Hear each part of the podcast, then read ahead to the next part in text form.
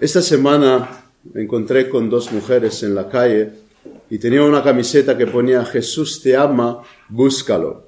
Y me dejaron un folletito y aquí tiene una oración de fe que me gustaría leérsela. Dice así, Señor Jesús, te necesito, quiero que seas mi Señor y Salvador.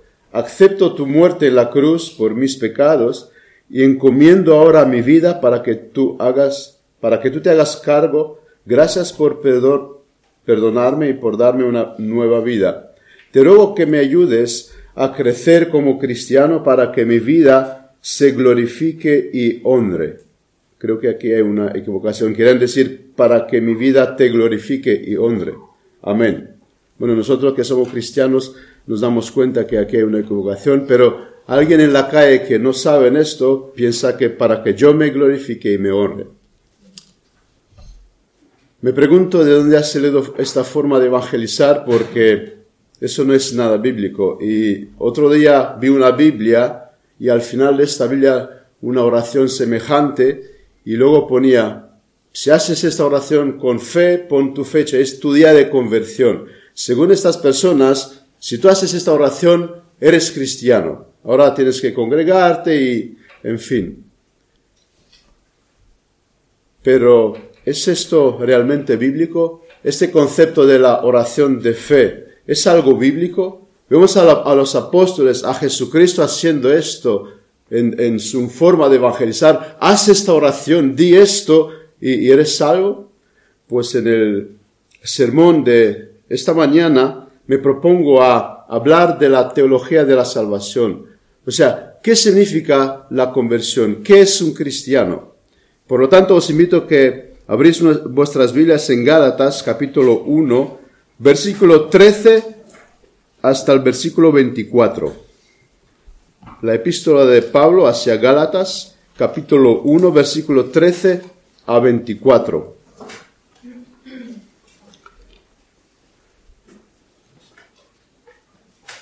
Porque ya habéis oído acerca de mi conducta en otro tiempo en el judaísmo, que perseguía sobremanera a la iglesia de Dios y la asolaba. En el judaísmo aventajaba a muchos de mis contemporáneos en mi nación, siendo mucho más celoso de las tradiciones de mis padres. Pero cuando agradó a Dios, que me apartó desde el vientre de mi madre y me llamó por su gracia, revelar a su Hijo en mí para que yo le predicase entre los gentiles, no consulté enseguida con carne y sangre, ni subí a Jerusalén a los que eran apóstoles antes que yo, sino que fue a Arabia y volví de nuevo a Damasco. Después, pasado tres años, subí a Jerusalén para ver a Pedro y permanecí con él quince días. Pero no vi a ningún otro de los apóstoles, sino a Jacobo, el hermano del Señor. En esto que os escribo, He aquí delante de Dios que no miento. Después fui a las regiones de Siria y Cilicia, y no era conocido de vista en las iglesias de Judea que eran en Cristo solamente oían decir, aquel que en otro tiempo nos perseguía, ahora predica la fe que en otro tiempo asolaba y glorificaba a Dios en mí. Todos los cristianos verdaderos han pasado por la experiencia de Pablo, pero no todos, pero, pero, todos conocemos que nadie fue convertido de la misma manera como fue convertido el apóstol. Acabo de decir una frase aparentemente contradictoria, pero a lo largo de este sermón me, me quiero, quiero explicar qué es lo que quise decir con que todos los cristianos han pasado por la experiencia de Pablo. Aquí presente hay varias categorías de personas. Por lo tanto, en primer lugar, el propósito de ese sermón es para edificar a los creyentes. Cuando se van a identificar con la experiencia de uno que ha sido salvo, serán edificados, dirán, yo he pasado por ahí, su fe será fortalecida. El segundo, el segundo propósito de ese sermón es para provocar al examen aquellos que piensan que son creyentes pero no lo son. Todos sabemos que en las iglesias del Señor hay muchos, muchas personas, muchas almas que piensan que son creyentes y el Señor les dirá, apartaos de mí, nunca os he conocido. Y en el último, el propósito de ese sermón es para hacerles meditar a aquellos que saben que no son creyentes. Tenemos que aclarar que las conversiones de los cristianos no son de la misma manera y difiere de una persona a otra. Lidia no fue convertida de la misma manera que lo fue Pablo, y tampoco Timoteo de la misma manera que lo fue el ladrón en la cruz. ¿Y qué vamos a decir de Josué, de Daniel, que las escrituras ni relatan sus conversiones, pero lo que sí podemos ver es que todas estas personas que han sido salvas tienen algo en común. Y los puntos de ese sermón los voy a dedicar en, hablar a estos siete puntos que estas personas tuvieron en común. Así que, en primer lugar, vamos a hablar de la religión falsa. Luego, la iglesia de Dios. En tercer lugar, la frase, pero cuando agradó a Dios. El cuarto punto, el llamado de la gracia. Quinto, la elección. Seis, conocer a Cristo. Y en el último lugar, el testimonio. Así que en primer lugar, la religión falsa. Pablo hace referencia aquí dos veces al judaísmo como la religión en el cual él se encontraba antes de conocer a Cristo. Como leo también en la Biblia romana, ahí se nos dice que era una religión judaica. La traducción se refiere a una religión judaica. Pablo se refiere a ella como una conducta en otros tiempos. De la misma manera como el apóstol Pablo, todos nosotros venimos en este mundo y abrazamos una conducta. Todo el hombre tiene una creencia. Es una cosa entre muchas más que nos difieren los animales. Hasta los ateos tienen su religión, o sea, su creencia, y actúa de la manera en la que ellos creen. Otros abrazan religión, la religión musulmana, budista, incluso el cristianismo. Tristemente, tenemos que decir que el cristianismo de hoy en día es una religión más entre otras religiones. Podríamos decir que el cristianismo de hoy es el judaísmo de ayer. Han habido gente que han sido salvos entre los judíos, también habrá gente que serán salvos entre los cristianos, pero no por tener, tal religión. Por otro lado, y una vez más, parece que me voy a contradecir, podríamos decir que el judaísmo era la religión verdadera como el cristianismo de hoy es la religión verdadera. Fue a la descendencia de Abraham, Isaac y Jacob a quien Dios se ha revelado. Le ha dado su ley, su palabra, o sea, la Biblia, pastores y maestros. Pero con todo esto, tanto los judíos como los cristianos se han alejado de la voluntad de Dios, denaturando todo. Fue los hebreos a quien Dios ha dado sus diez mandamientos, escrito con su dedo en piedra. Mandó a los profetas y lo más culminante, a su único Hijo Jesucristo, a su único Hijo amado Jesucristo. Y fue el cristianismo a quien Dios ha dado sus apóstoles. Y podemos decir que el judaísmo y el cristianismo son las religiones verdaderas en donde Dios se ha revelado. Fue el cristianismo a quien Dios ha dado su palabra, o sea, la Biblia, su voluntad revelada. Pero ¿sabe lo que pasó? Satanás no descansó y trabajó a lo que más sabe hacer, en pervertir las cosas. En esta situación en la cual se encontraba Pablo, no solo que no estaba en la verdad, sino que se esforzaba en perseguir la verdad. ¿Acaso no es esta la historia de la iglesia? ¿No llevamos dos milenios donde el fiel remanente de Dios ha sido perseguido por aquellos que se llaman cristianos? Pablo era tan engañado que en el nombre de Dios perseguía la verdad. ¿Acaso no pasa estas cosas en nuestros días? Una de las características de la falsa religión es que va en contra de la verdad a toda costa, con mucho celo. Aunque pretenden seguir los intereses de Dios, todos aquellos que van en contra de la palabra, que es la verdad, están en la religión en la que Pablo se encontraba antes de conocer a Cristo. Y para decir algunas características más de esta falsa religión, Pablo dice, siendo mucho más celoso de las tradiciones de mis padres. La falsa religión, en la mayoría de los casos, es por tradición, es porque así me ha dicho los que fueron antes de mí, es porque así me han enseñado mis padres. La falsa religión sigue a los hombres y no a la palabra de Dios. Lo que importa es lo que ha dicho uno y otro. Lo que importa es lo que digo yo.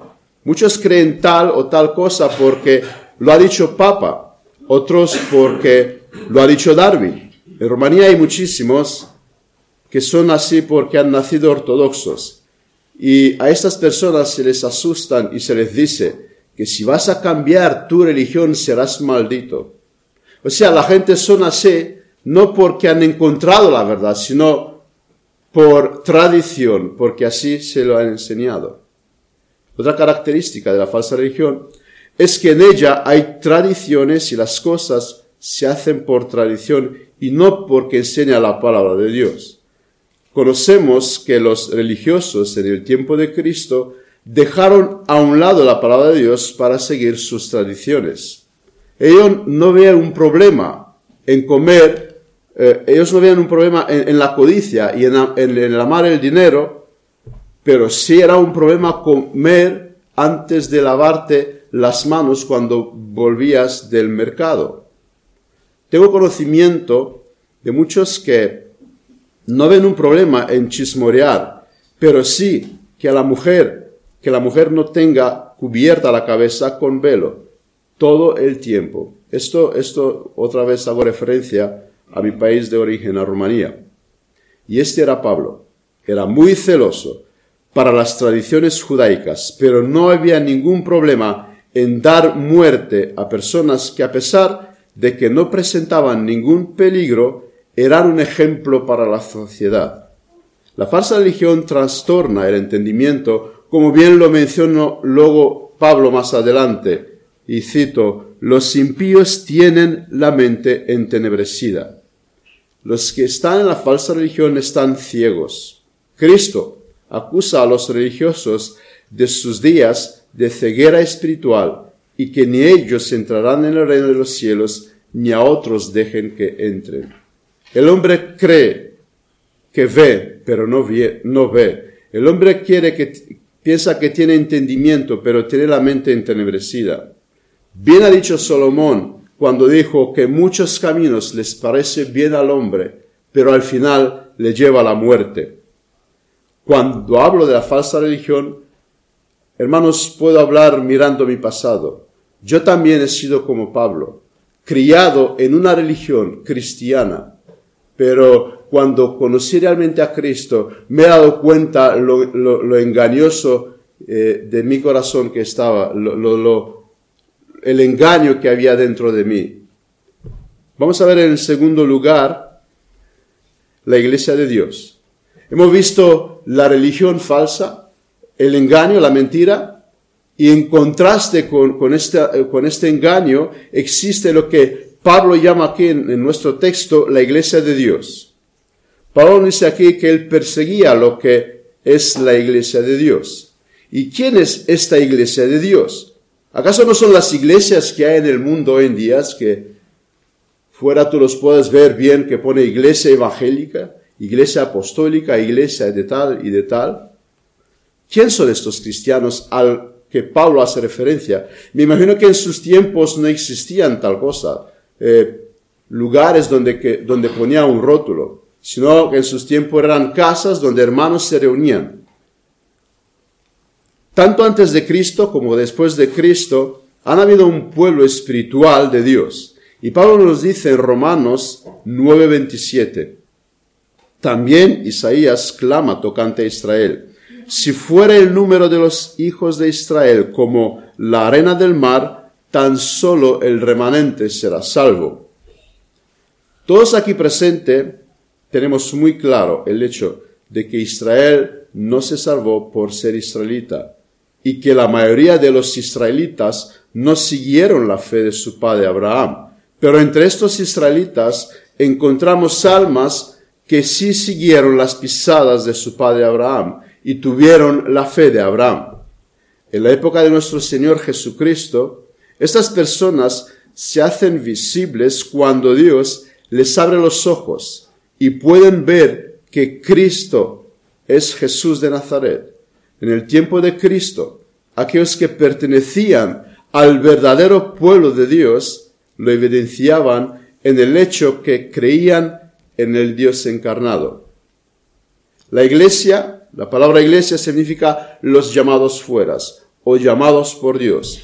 Y son un grupo de personas que son congregados por Cristo y aparecen como una secta en el judaísmo. Esa es la historia de lo que hoy conocemos Iglesia de Dios. Y cuando hablamos de la Iglesia de Dios, a la que el apóstol Pablo hace referencia, hablamos de testigos oculares que había entre ellos. A esta Iglesia de Dios pertenecía personas que han visto a Jesucristo, Dios encarnado. Hablamos de gente que han visto milagros. Hablamos de los apóstoles que recibieron poder para hacer milagros.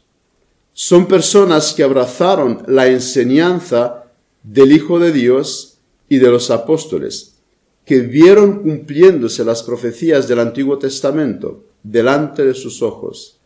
Entre ellos son aquellos que han visto a Cristo crucificado y resucitado son aquellos que recibieron el Espíritu Santo en el día de Pentecostés. Es la mujer de la que Cristo sacó siete demonios. Es el endemoniado que antes vivía en tumbas, pero al que Cristo lo restauró. Es Saqueo, el publicano, al que el cielo se le consideraba cerrado, pero que cuando Jesús le visitó en su casa, le trajo salvación. Es aquella mujer samaritana desconsiderada por la sociedad, aquellos simples hermanos María, Marta y Lázaro, y muchos otros que no son mencionados en las escrituras. Es decir, en la iglesia de Dios son aquellos que tuvieron un encuentro personal con el Dios encarnado. Resulta sorprendente que la iglesia de Dios no la forman los religiosos, los sacerdotes, los fariseos, los maestros de la ley, los primeros que podíamos pensar que deben formarlas. Había un dicho en Israel que decía que si dos personas entrarán en el cielo, uno es fariseo y el otro saduceo. Pero vemos que no es así. No nos sorprende que hoy en día grandes líderes religiosos no pertenecen a la iglesia de Dios. No son los israelitas por el simple hecho que pertenecen a la nación de Israel, como tampoco los cristianos porque pertenecen a alguna iglesia incluso reformada. La iglesia de Dios es formada por aquellos que seguían la enseñanza de Jesucristo. Son aquellos que han nacido de nuevo. Y en Efesios 5:25 se nos dice, Maridos, amad a vuestras mujeres, así como Cristo amó a la iglesia y se entregó a sí mismo por ella, para santificarla, habiéndola purificada en el lavamiento del agua por la palabra, a fin de presentársela a sí mismo, una iglesia gloriosa, que no tuviese mancha ni arruga, ni cosa semejante, sino que fuese santa sin mancha. Quiero que observemos que Jesucristo se va a encargar de una manera personal para santificar su iglesia. Es lo que este texto nos enseña. Los que pertenecen a la iglesia de Dios han entrado en un proceso de santificación. Si alguien pretende pertenecer a la iglesia de Dios, pero no es santificado, tal persona es un mentiroso. Se está engañándose o se está engañándose a sí mismo. La pregunta no es si eres cristiano, si te consideras cristiano no dice mucho. La pregunta es, ¿estás santificado? ¿Creces en santidad hoy? ¿Observas en ti un proceso de santificación? Hay muchos que se consideran cristianos, pero no tienen nada de santidad. Estas personas se están engañándose a sí mismas. Y su final será terrible. Pablo era uno de ellos antes de conocer a Cristo. No sé en, qué te glorías tú, pero déjame decirte cómo describe Pablo su vida. Él dice, en Filipenses 3, 4, 9, si alguno piensa que tiene de qué confiar en la calle, eh, en la carne, Pablo viene a decir, ¿crees que cumples con los ritos religiosos? Espera, te voy a decir yo quién era. Yo más, circuncidado al octavo día, del linaje de Israel, de la tribu de Benjamín, hebreo de hebreos, en cuanto a la ley fariseo, en cuanto a celo perseguidor de la iglesia, en cuanto a la justicia que es en la ley irreprensible. Pero cuantas cosas serán para mí ganancia, las he estimado como pérdida por amor de Cristo. Y ciertamente, aún estimo todas las cosas como pérdida por la excelencia del conocimiento de Cristo Jesús, mi Señor, por amor del cual lo he perdido todo y lo tengo por basura, para ganar a Cristo y ser hallado en Él, no teniendo mi propia justicia, que es por la ley, sino la que es por la fe de Cristo, la justicia que es de Dios por la fe.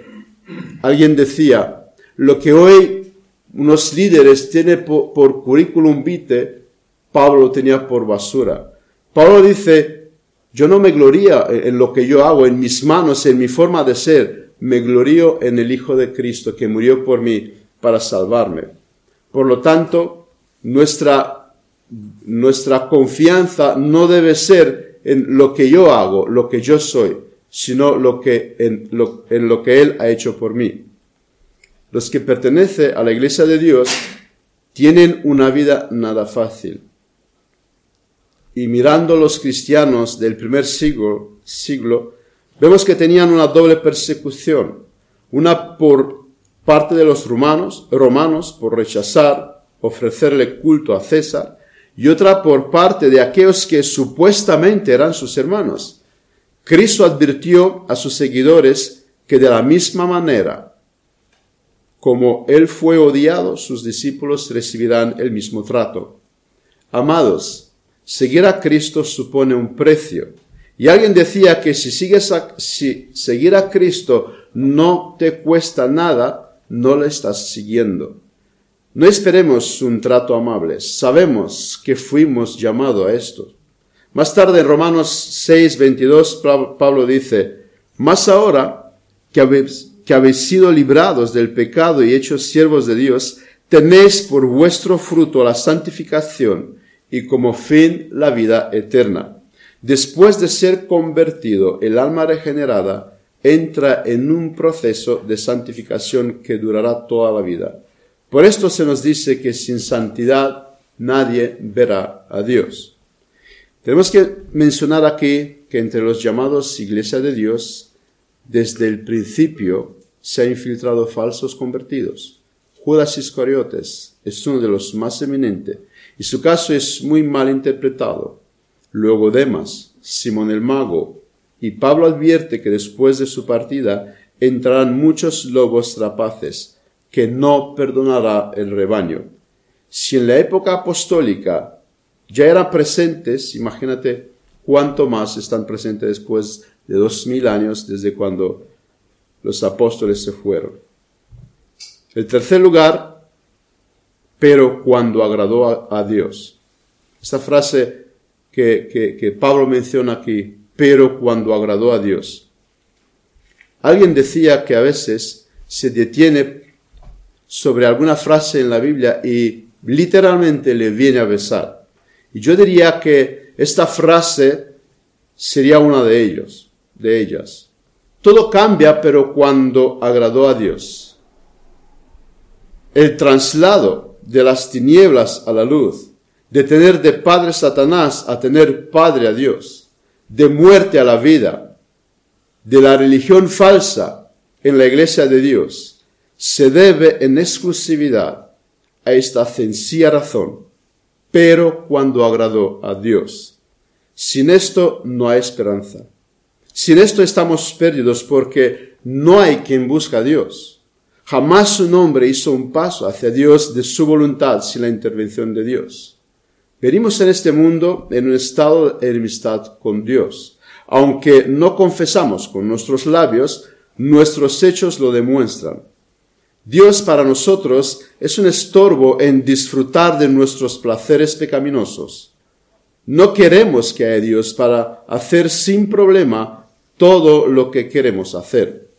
El alcohólico al que tanto le gusta alcohol, no quiere que se le diga los borrachos no entrarán en el de los cielos. El adúltero que le gusta saltar de flor en flor no quiere escuchar el mandamiento no cometerás adulterio. El adolescente que piensa que se va a comer el mundo no quiere escuchar honra a tu madre y a tu padre. El que ama las riquezas y quiere amontonar dinero tras dinero, no quiere escuchar que es más fácil que entre un camello por el ojo de aguja que un rico en el reino de los cielos.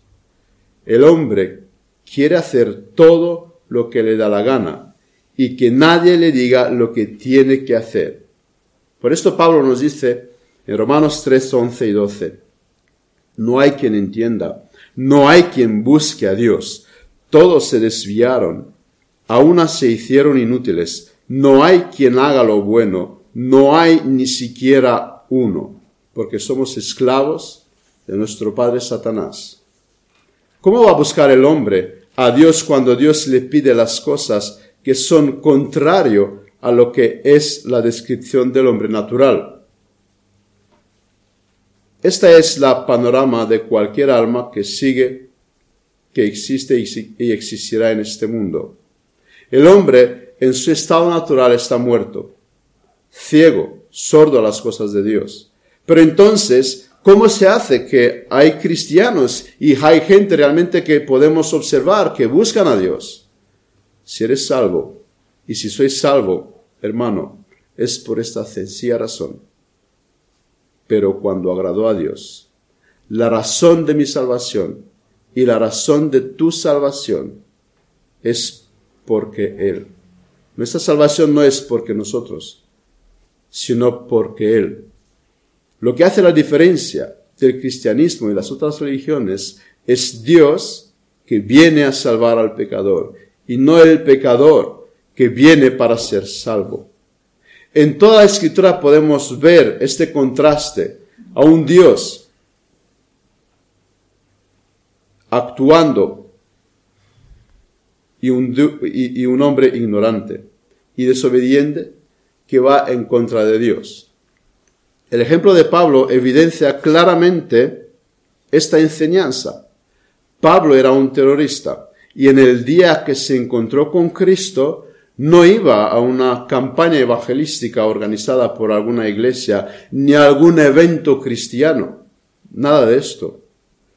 Pablo iba a Damasco a dar muerte a los cristianos. Podemos ver claramente que aquí Pablo no hizo nada para buscar a Dios, sino fue porque a Dios le agradó. Nos sorprende cómo actúa Dios. A mí me hubiera agradado ver a este hombre en la cárcel por lo que ha hecho, por lo que estaba haciendo. Pero Dios piensa de otra manera. Dios no piensa como nosotros. Esto evidencia el gran amor que hay en Dios que es mucho más grande que el nuestro. Los ateos acusan a Dios de falta de amor y traen sus razones, pero me temo que el amor de Dios es inmensamente más grande que el de ellos, y ellos no son nada más que unos hipócritas.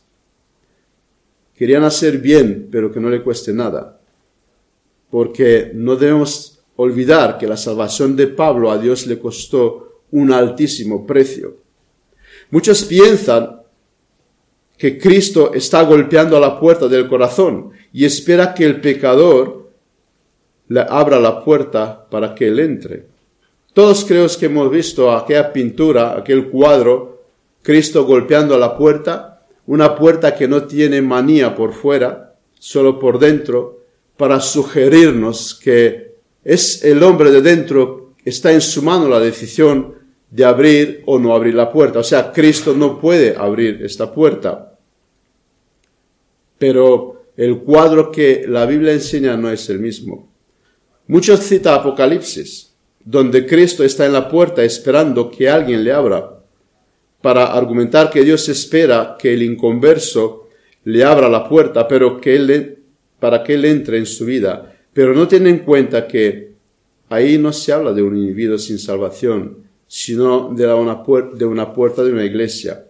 El ejemplo de Pablo claramente vemos que Dios no es un caballero que pide permiso, sino que es un soberano que hace lo que él quiere y en el, en el cielo y en la tierra, y que entra en la vida del apóstol sin pedir permiso. Deberíamos mirar este cuadro en cuanto a la salvación y no los cuadros pintados por pintores que muchos ni son cristianos.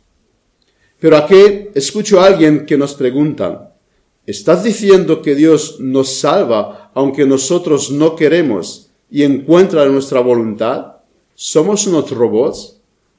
Me gusta la respuesta que Spurgeon da a esta clase de pregunta. Amigo, a esto te responderé en otra ocasión. Pero quiero ser amable contigo. Eso, eso ya no lo dice Spurgeon, eso lo digo yo. Cuando me enseñas un, y yo te digo, cuando me preguntas esto, cuando me enseñas un cristiano que dice, yo no quería ser cristiano, pero aquí estoy en contra de mi voluntad, aguantando a un Dios soberano que me salvó, aunque yo nunca quise, entonces responderé a tu pregunta. Hasta entonces no voy a perder el tiempo con suposiciones inexistentes. Recordemos que la palabra de Dios siempre ha sido tergiversada y mal interpretada y el origen de este mal existe incluso antes de la caída, cuando Satanás se le acercó a Eva en Edén. El otro día le decía a alguien que soy alérgico a la ignorancia. Prefería apacentar conejos que conversar con gente ignorantes. Sé que hay muchos que nos acusan de cosas que no decimos. Sería suficiente decir lo que la Biblia dice, que la salvación es porque a Dios le agradó salvar. Nosotros no decimos cosas que la Biblia no enseña. Y si alguien no las entiende, no es nuestro problema. Solamente recordamos que el que se acerca con un corazón humilde entenderán los caminos de Dios. Déjame exponerte un argumento más. ¿Esa es la única cosa que tú no entiendes en la Escritura? ¿Acaso el Dios de la Escritura no es aquel que un día quemó dos ciudades, Sodoma y Gomorra? y salvó solo cuatro almas? ¿Y qué tal el diluvio? ¿Tú harías esto? ¿Qué tal el mandato que a veces Dios da a los israelitas? Aquel de matar a mujeres y niños. Para ti, ¿no es un problema acercarte a estas historias? Y si eso no te fuera suficiente, ¿te puedes, tú puedes entender el infierno? ¿Tú puedes entender este lugar eterno de fuego donde Dios arrojará a millones, adventistas y testigos de Jehová, porque no las entienden, pues tergiversa la palabra y dice, pues no existen. ¿Cómo un Dios bueno y lleno de amor puede preparar un lugar así? Pues mira que la Biblia lo enseña. Lo mismo pasa con muchos cristianos. Como no entiende la elección, dice que no existen. Yo no entiendo muchas cosas en la escritura, pero las creo porque son palabras de Dios. Y aunque mi mente no da para entender, las acepto. Mi experiencia me ha demostrado que con el tiempo las cosas que no entendía llegué a entender, por lo tanto, si hay cosas que no entiendo aquí, sé que las entenderé allá. El cuarto punto, me queda poco tiempo y mucho sermón, no sé qué voy a hacer. El llamado de la gracia. Me llamó por su gracia. O el llamado eficaz como es llamado entre los calvinistas. Spurgeon decía en un sermón que Saqueo, según nosotros, es el último hombre que podría ser salvo. Como reformado admiro muchísimo a este hombre. Pero tengo que decir que esta vez se equivocó. Y espero que se me note el espíritu de broma. Creo que el último hombre que podría ser salvo era Pablo. Imposible que uno que va detrás de los cristianos para darle muerte se convierta en un cristiano. A pesar de su condición, este hombre recibe el llamado de Dios. No importa la condición. y el estado en el cual te encuentras. Es irrelevante lo que hayas hecho hasta ahora. El mayor de los pecadores ha podido ser salvo. Así que hay esperanza para cualquiera de los pecadores. No pienses que tú no podrías ser salvo. No mires pensando en tu marido o tu hijo o tu padre o tu hermano que nunca serán salvos. Para el hombre es imposible, pero no para Dios. No olvides que la gracia puede con cualquier, así que ánimo y de rodilla. Este llamado es un llamado personal. Saulo, Saulo, ¿por qué me persigues?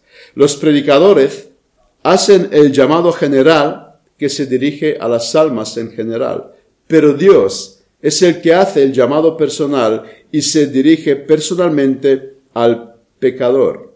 Este es un llamado con urgencia y no da tiempo para pensar. Cuando analizamos la conversión de Pablo, vemos que Dios le da instrucciones en cuanto a lo que tiene que hacer. Vete a la ciudad y se te dirá lo que tienes que hacer. No se le acerca a Pablo y le propone un trato y le da un tiempo para meditar. Lo que Dios le pide a Pablo es que actúe de inmediato. Eh, eh, eh, otra cosa de este llamado es que es un llamado que tiene eficacia. Desde ahora la vida de Pablo tomó otro rumbo, es una transformación total. Este es un llamado de gracia. Cuando Dios llama, no hay quien se detenga. Es como el imán que atrae el hierro. Es un llamado acompañado de poder. Es el llamado que recibe Lázaro para salir de la tumba. Es un llamado acompañado de voluntad que le hace al publicano Mateo abandonar un trabajo que le daba tanta ganancia. La predicación es ineficiente si no hay este llamado. Oremos más para que Dios siga llamando pecadores en esta iglesia. Quinto, la elección. El texto nos dice que me apartó desde el vientre de mi madre. Hasta ahora hemos visto a un hombre que andaba en sus caminos y un Dios que actuó de forma soberana en coger a este hombre y ponerle en los caminos de él. Pero el texto sigue dándonos más detalles y nos dice que todo esto fue planeado por Dios antes que este hombre hubiera nacido. El hecho que soy salvo y que eres salvo es porque Dios lo planeó antes que tú y yo existiéramos. Hay multitudes de textos en la escritura donde vemos que existe una elección de Dios antes que alguien llegue a existir. La Biblia presenta tan claramente esta doctrina que está muy rechazada en el mundo, incluso entre los cristianos. Muchos cristianos han levantado su puño contra esta verdad. No voy a debatir con ellos ahora. Como iglesia reformada que somos, hemos abrazado esta doctrina y no me voy a detener a explicarla. Lo que voy a hacer es exponer algunos beneficios que tenemos cuando entendemos que Dios nos escogió y nos amó antes de nuestra existencia. Spurgeon desea en un sermón dedicado a la elección. Y cito, repito, no conozco nada, nada que sea más humillante para nosotros que esta doctrina de la elección. A veces me he postrado ante ella mientras trato de comprenderla. He abierto mis alas y como el águila me he remontado hacia el adueñaba de mí hasta que adueñaba de mí. Dios os ha escogido desde el principio para la salvación, y me he perdido en su resplandor. He sentido vértigo ante este poderoso pensamiento, y de esta altura que marea, y de esa altura que marea, se ha desplomado mi alma, postrada y quebrantada, balbuciendo, Señor, yo no soy nada, soy menos que nada. ¿Por qué yo? ¿Por qué yo? se preguntaba Spurgeon. En primer lugar, cuando uno entiende la doctrina de la elección incondicional, producirá una profunda reverencia y admiración hacia Dios. Alabanza, acción de gracia y adoración brotará de un corazón de amor. La elección nos enseña por qué amamos a Dios, porque Él nos amó primero. En segundo lugar, el beneficio de la elección es que nos humilla. Pablo nos recuerda ¿Qué tienes que no has recibido? Y si lo has recibido, ¿por qué te glorías? La humildad es promovida en nuestras mentes. Doblará nuestras rodillas. Muchos piensan que son salvos porque se arrepintieron y creen, y eso es verdad. Pero piensan que eso es una moneda que ellos pagaron para recibir la salvación. Eso ya no es verdad. En tercer lugar, nos da seguridad. Si Dios nos ha predestinado y justificado, sabemos que también nos glorificará, que no nos abandonará, en el camino. Si Él nos ha justificado libremente por su gracia, el Dios de justicia soberana no presentará cargo contra nosotros, sus elegidos. En cuarto lugar, nos santifica. Nos trae dulce paz y consolación. Y en último lugar, en cuanto a la elección, no vamos a poder entender suficiente qué gran cosa es. Mencionamos aquí que la elección no hace otra cosa que darle gloria a Dios y le quita el mérito del hombre. Nadie llega al cielo gracias a él. La razón por la que, amado hermano, estarás en el cielo es por la misma razón por la que también Abraham, Samuel, Pablo, Pedro, Juan, Whitfield, Spurgeon estarán la elección. Me voy a detener aquí, aunque me queda un poco. Eh, hermanos, sabemos que estas cosas no son nuevas para nosotros, pero está bien recordarnos y pensar y meditar en ellos. Y si todavía no has conocido a Cristo, es el día que tú puedas meditar profundamente. ¿Has hecho una oración de fe y por eso piensas que eres salvo? ¿O porque conociste a Cristo y, te identificas con estas personas que, están en, el sermón que les las he mencionado? Pregúntate y que me pregunte cada uno seriamente si muriera esta noche, ¿dónde pasaría mi eternidad? Vamos a terminar la oración.